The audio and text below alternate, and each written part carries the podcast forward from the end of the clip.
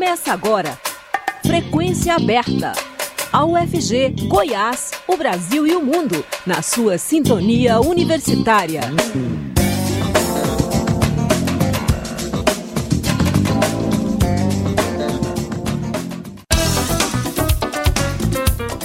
Olá, boa tarde. Pontualmente 5 horas está começando Frequência Aberta. Eu sou Rodrigo de Oliveira, estarei com você até às 5 e meia com as principais notícias do dia. Você pode nos ouvir também pela internet, no site da Rádio Universitária, no aplicativo Minha UFG e nas principais plataformas de podcast. Fique conosco. Câmara aprova em segundo turno o texto da reforma tributária. A sessão se estendeu até a madrugada desta sexta-feira, como mostra a reportagem de Ana Lúcia Caldas. Terminou de madrugada a votação da reforma tributária. O texto foi aprovado em segundo turno na madrugada desta sexta-feira por 375 votos favoráveis e 113 contrários e uma votação considerada histórica. Em primeiro turno, a proposta já havia sido aprovada com 382 votos a favor e 118 contrários depois de cerca de 11 horas de discussões. Ainda falta a votação dos destaques, por meio dos quais os partidos tentam mudar trechos do texto do relator deputado Agnaldo Ribeiro. A votação está marcada para esta manhã e só depois é que a proposta poderá ser enviada ao Senado. A reforma tributária simplifica impostos sobre o consumo, prevê fundos para bancar créditos do ICMS até 2032 e para o desenvolvimento regional, além da unificação da legislação dos novos tributos.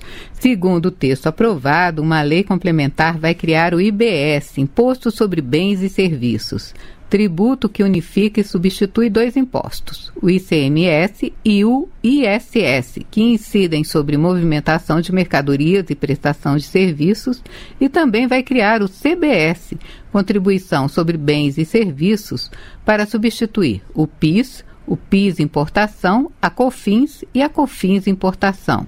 A PEC também determina que a cesta básica terá imposto zero e autoriza a devolução de impostos por meio de cashback. O Conselho Federativo será responsável pela gestão do imposto sobre bens e serviços.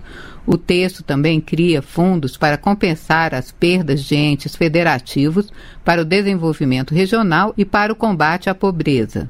Além disso, vários setores, como serviços de educação, saúde, medicamentos e cultura, produtos agropecuários e transporte coletivo de passageiros, vão ter redução de alíquotas em 60% ou 100%, também conforme definido em lei. Em relação a outras duas pautas prioritárias da semana, o CARF e o arcabouço fiscal, talvez elas não consigam ser votadas na próxima semana, última antes do recesso parlamentar, e fiquem mesmo para agosto. Da Rádio Nacional em Brasília, Ana Lúcia Caldas. Com a aprovação em dois turnos na Câmara dos Deputados, o texto da reforma tributária segue agora para apreciação no Senado. O ministro da Fazenda, Fernando Haddad, espera que a reforma tributária passe com facilidade pelo Senado no segundo semestre. O repórter Gabriel Brum tem mais informações para a gente ministro da Fazenda, Fernando Haddad, espera que a reforma tributária passe com facilidade pelo Senado Federal no segundo semestre. Ele falou nesta sexta-feira, comemorou a aprovação da proposta e elogiou a atuação do presidente da Câmara, Arthur Lira. O texto aprovado substitui cinco tributos por apenas dois, um nacional e outro estadual e municipal. Segundo Haddad, o relatório do deputado Agnaldo Ribeiro, aprovado na Câmara, já atende a vários questionamentos apontados pelos senadores. Até porque o Agnaldo já considerou a PEC 110, que estava no Senado, né? Então ele já fez um trabalho de mediação muito grande. E para além da, das duas PEC, né, 45 e 110, houve um incremento né, substantivo de propostas que foram acolhidas. Eu acredito que nós não vamos ter grande dificuldade no Senado, não sobre o Conselho Federativo que vai distribuir os recursos do Imposto sobre Bens e Serviços para estados e municípios, o ministro disse que espera uma discussão mais forte na regulamentação. Você vai ter um momento em que você vai ter uma negociação mais intensa para regulamentar, mas depois disso feito e com as cautelas devidas, né, você precisa ter maioria de estados e maioria populacional. Aí pacifica e a coisa fica muito, muito tranquila. Fernando Haddad espera também a aprovação das leis do voto de qualidade do CARF e do novo marco fiscal. Depois, o foco deve ser as reformas microeconômicas, como o marco de garantias e a lei dos seguros. O presidente Lula publicou um tweet pela manhã em que elogiou o trabalho do ministro da Fazenda e da Câmara dos Deputados. Lula afirmou que é a primeira reforma tributária do período democrático e um momento histórico e uma grande vitória para o país. Da Rádio Nacional em Brasília, Gabriel Brum. A presidente do Conselho Regional de Contabilidade de Goiás, Sucena Rummel, diz que a população precisa ficar atenta aos detalhes da tramitação da reforma tributária no Senado, especialmente no que tange a alíquota que será cobrada do contribuinte e aos itens que devem compor a Cesta Básica Nacional de Alimentos. Ela conversa com o jornalista Delfino Neto. Vamos ouvir. Primeira grande mudança fiscal no Brasil Desde a década de 1960, o texto da reforma tributária, que muda a forma de cobrança de impostos no país, foi aprovada nesta quinta-feira, dia 6, na Câmara dos Deputados, em dois turnos. O texto prevê que os tributos serão recolhidos no local onde as mercadorias e serviços foram consumidos e não mais onde foram produzidos, como é hoje, pondo fim à guerra fiscal entre estados, que oferecem benefícios fiscais para atrair investimentos, a chamada guerra fiscal ou investimentos fiscais, incentivos fiscais, por meio de isenção ou redução de impostos para atrair empresas para tratar do texto da reforma, suas nuances e detalhes, convidamos a presidente do Conselho Regional de Contabilidade de Goiás, Sucena Rummel. Boa tarde, Sucena. Obrigado por falar com o público ouvinte da Rádio Universitária. Boa tarde, muito obrigada pelo convite para estar com vocês, falando com o público da Rádio Universitária de um tema tão importante que é a reforma tributária conforme você já mencionou, essa simplificação de impostos que vai mudar diretamente a vida do contribuinte, que é uma mudança estrutural na, no que chamamos de é, imposto cumulativo, que é onde os impostos agora é, vão ser colocados de forma final e mais transparente para o contribuinte. Sucena, muito tem se falado a respeito do texto da reforma tributária e, em linhas gerais, o texto aprovado na Câmara simplifica a cobrança de impostos no Brasil, o que sempre foi criticado. Como isso se dá? É, o texto aprovado, ele vem com essa simplificação, aonde eles vão é, unificar os impostos federais, estaduais e também o municipal. Então, se cria-se dois novos tributos, que é a CBS, que é de competência da União, e a EBS, que é de competência dos estados e municípios. Então, existe uma unificação de tributos, trazendo esses é, impostos é, de forma mais clara para o contribuinte. É uma unificação e uma simplificação. O contribuinte vai pagar mais imposto com essa unificação após assim a reforma tributária? Ainda não se sabe se o contribuinte ele vai pagar mais ou menos imposto. O que a gente pode afirmar é que alguns setores vão sim pagar mais e outros menos, e aí alguns setores vão ser compensados por isso. Então é importante agora é, verificar quais vão ser as leis complementares que têm que ser feitas para definir o que está na proposta para a gente poder fazer essa análise.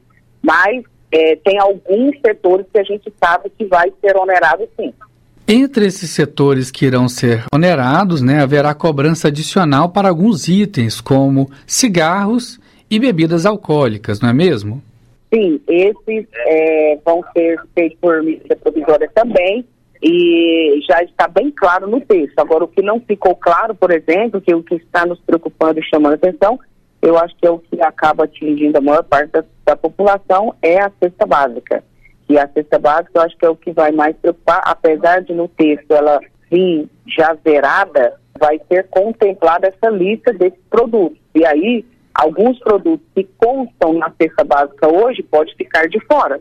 Essa era a minha próxima pergunta, né? Como que fica a tributação da cesta básica no texto da reforma tributária? É, o governo, ele previu na, no texto aprovado a lista zero sobre a cesta básica, mas não definiu quais são os produtos. Eles vão entrar, é, eles vão ser ainda reclassificados. A grande, a, a, o que nos preocupa é os produtos da cesta básica já estão zerados de FIIs e CONFINS. E cada estado, ele tem é, o seu imposto com as suas líquidas é, diferentes taxadas pelo ICMS. Então, fazendo uma, um estudo, uma análise, eu posso te dizer que alguns produtos a gente sabe que vai ter preço reduzido, como a carne, iogurte, queijo.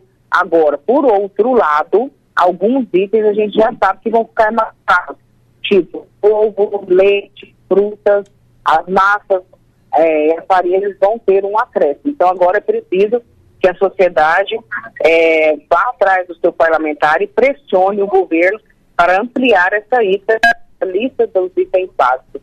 Haverá uma cobrança nos moldes do IPVA para proprietários aí de jatinhos, lanchas, iates, o que não havia no Brasil. É uma espécie de justiça social? Acho que não. Eu acho que não, porque isso aí não significa, acho que nem 1% da população. Isso vai ser regulamentado por medidas provisórias depois e pode ser que nem venha a acontecer. Eu acho que são a parcela mínima que atinge a sociedade. Acho que a nossa preocupação é nas medidas complementares que faltam no texto e com a alíquota do IVA. E no final das contas, qual que será a alíquota paga pelo contribuinte? A alíquota paga vai ser definida ainda, mas pelo que fala o governo, de 25%, sendo que alguns segmentos eles vão ter reduções de 60% e, ser, e alguns segmentos vão ser zerados, como é o da cesta básica. Então, o que eu posso afirmar é que a gente vai ter que acompanhar essa discussão no Senado, vamos ter que ver essas medidas provisórias e a população tem que ficar mais ainda atenta para não ser pega de surpresa com algo que venha prejudicar diretamente o bolso do consumidor. Com essa reforma tributária aprovada na Câmara dos Deputados, o Simples Nacional vai acabar? O Simples Nacional, a promessa é que não acabe, mas que continue tanto com os benefícios que tem hoje, mas também vão ser revistos. Lembrando, até que para o contribuinte, que quem espera que isso aconteça de imediato, não vai acontecer. Existe uma fase de transição para isso. A reforma tributária vai acabar com a chamada guerra fiscal entre os estados?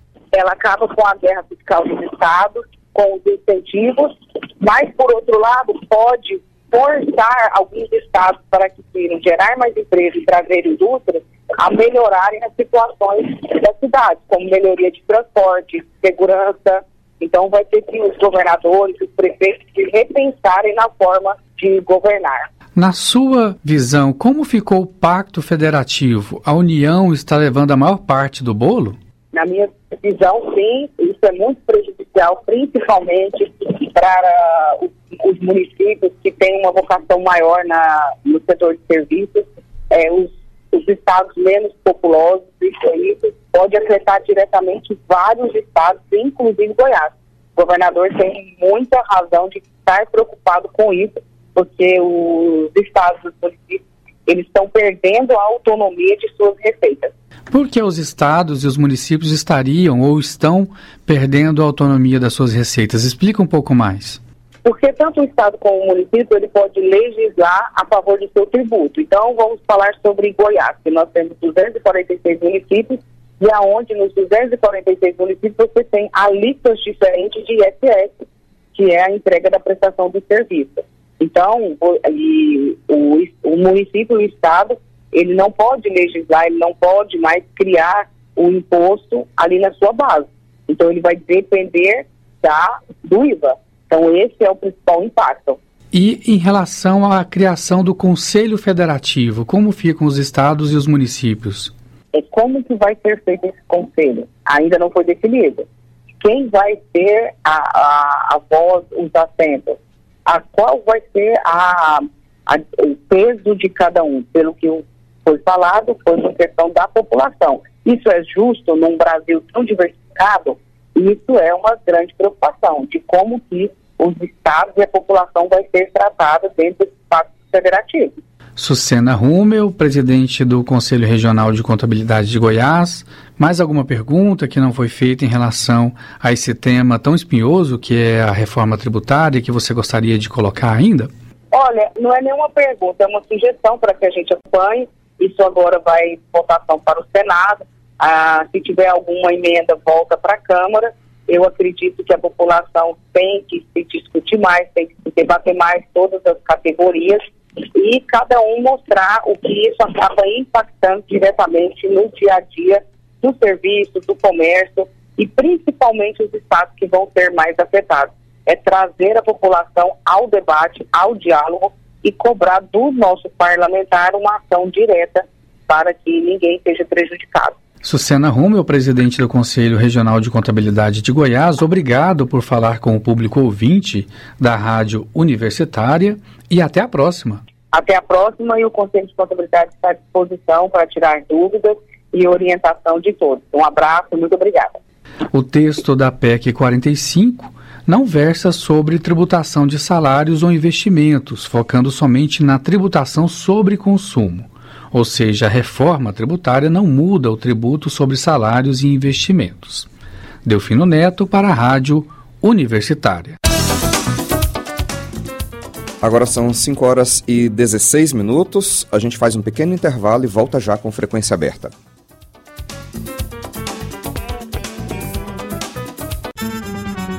O Frequência Aberta volta já. Estamos apresentando Frequência Aberta.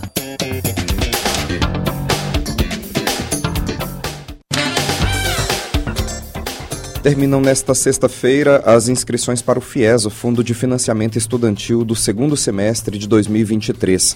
Os interessados têm só até às 11h59 da noite de hoje para fazer as inscrições gratuitamente no portal do Acesso Único, no site do MEC, o Ministério da Educação. No mesmo portal, o candidato pode consultar as vagas por estado, município e instituição de ensino superior. Por meio do FIES, o governo federal paga as mensalidades dos estudantes de graduação em instituições privadas de ensino superior. Para a edição desse ano foram oferecidas 77.867 vagas em 1.265 instituições particulares. Podem se inscrever os estudantes com renda familiar mensal bruta de até três salários mínimos por pessoa da família, que tirou 450 pontos ou mais no Enem, o Exame Nacional do Ensino Médio, e que não tenha zerada a redação. O MEC vai divulgar a ordem de classificação e a pré-seleção no dia 11 de julho, em chamada única, também no portal de acesso único. E o Brasil tem mais de 18 milhões de pessoas com deficiência. Os dados são da PNAD Contínua 2022.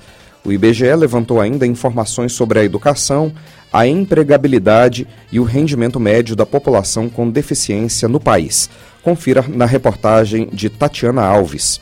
Brasil, cerca de 18,6 milhões de pessoas com dois anos ou mais de idade, 8,9% desse grupo etário tinham alguma deficiência. Em 2022, 47,2% das pessoas com deficiência tinham 60 anos ou mais de idade. Os dados são do módulo Pessoas com Deficiência da PNAD Contínua 2022, feita pelo IBGE.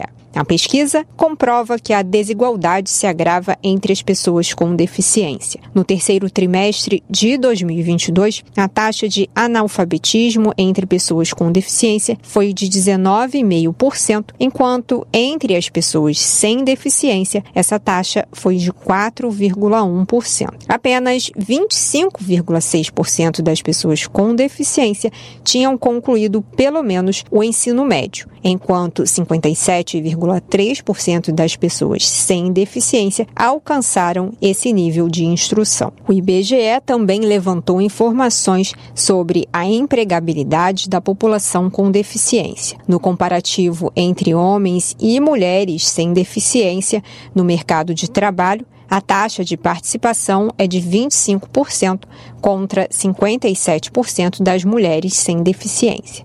Já 76% dos homens sem deficiência participaram da força de trabalho, contra 35% daqueles que têm alguma deficiência. A analista da pesquisa Luciana Santos observa que os estereótipos de gênero se reforçam quando há essa questão. A mulher com deficiência está sempre na base da pirâmide quando a gente compara homem com deficiência, mulher sem deficiência, homem sem deficiência. E quando a gente vai acumulando marcadores de desigualdade da sociedade, a mulher sem deficiência, ela tem uma vantagem no mercado de trabalho em termos de remuneração e em termos de participação superior do homem com deficiência. A mulher com deficiência, ela está sempre em pior situação. O rendimento médio real habitual das pessoas com deficiência ocupadas foi de R$ 1.860, enquanto o rendimento das pessoas ocupadas que não tinham deficiência era de R$ 2.690. 12% dos responsáveis pelos domicílios no país têm alguma deficiência. Já o percentual de desalentados, aquelas pessoas em idade de trabalhar que não procuram emprego é de 6%,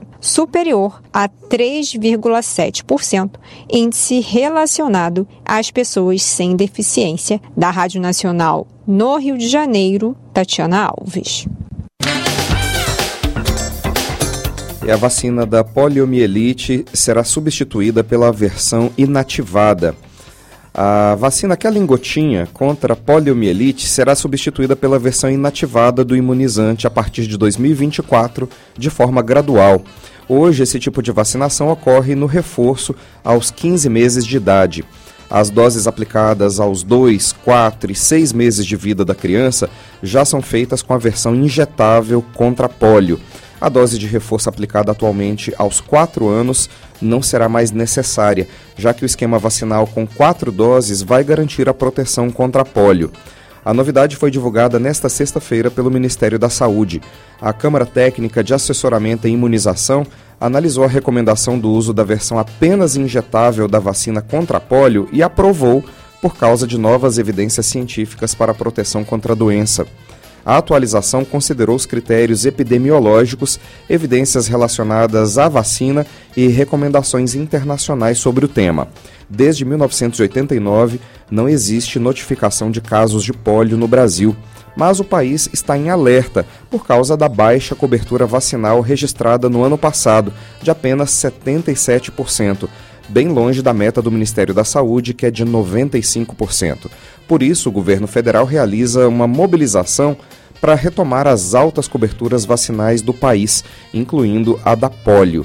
Em fevereiro foi lançado o movimento Vacina é Vida, Vacina é para Todos. A ideia é garantir é atingir, perdão, 90% da cobertura em todos os, em todos os imunizantes.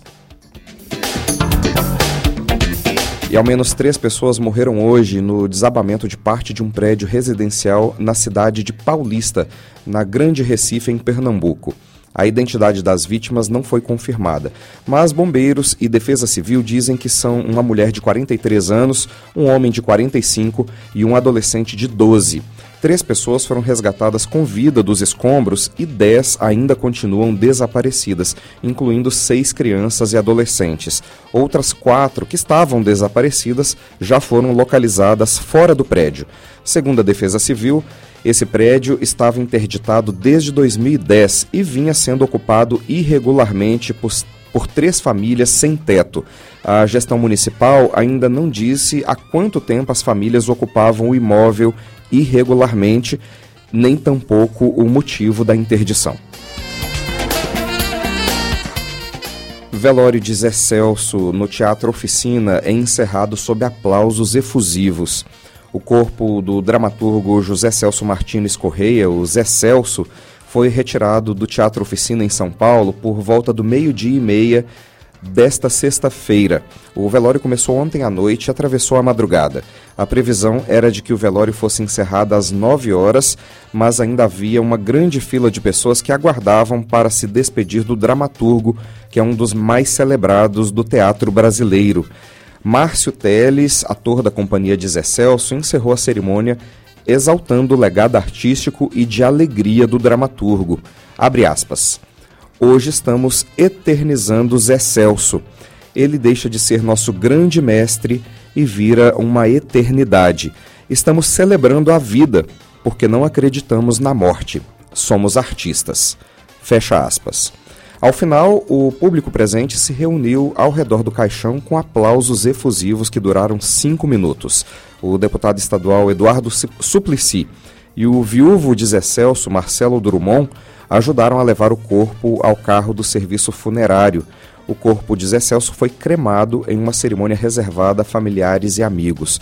O dramaturgo foi vítima de um incêndio em seu apartamento na terça-feira, dia 4, e não resistiu aos ferimentos depois de ter 53% de seu corpo queimado. Ele estava em coma induzido até sua morte na manhã desta quinta-feira, dia 6.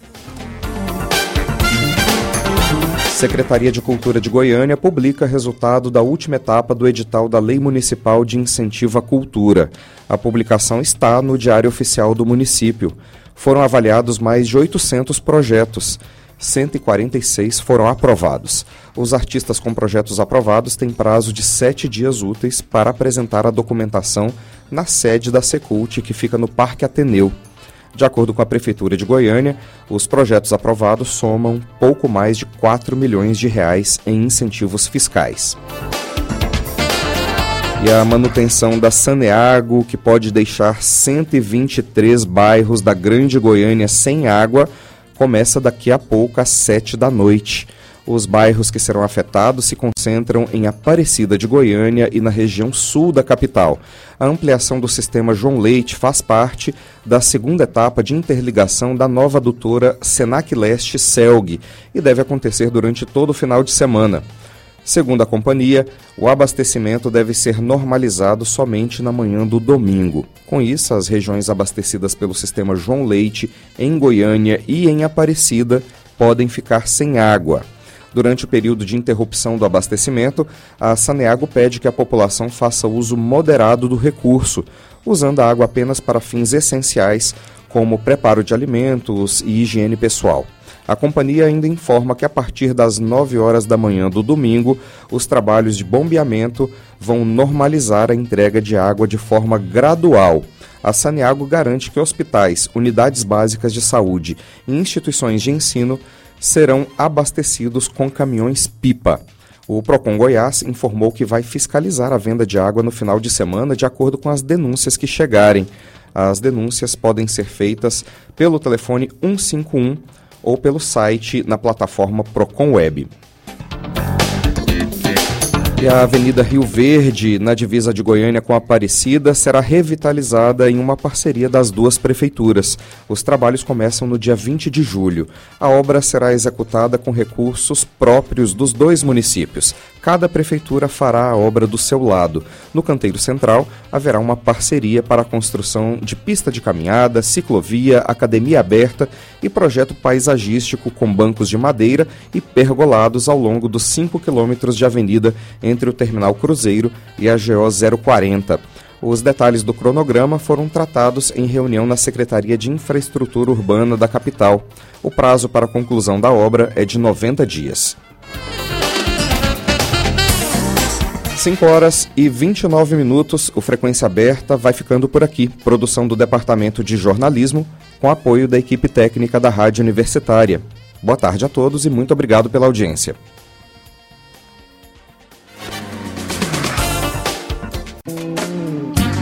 A Universitária apresentou Frequência Aberta. Notícias da UFG, de Goiás, do Brasil e do mundo nos 870 AM.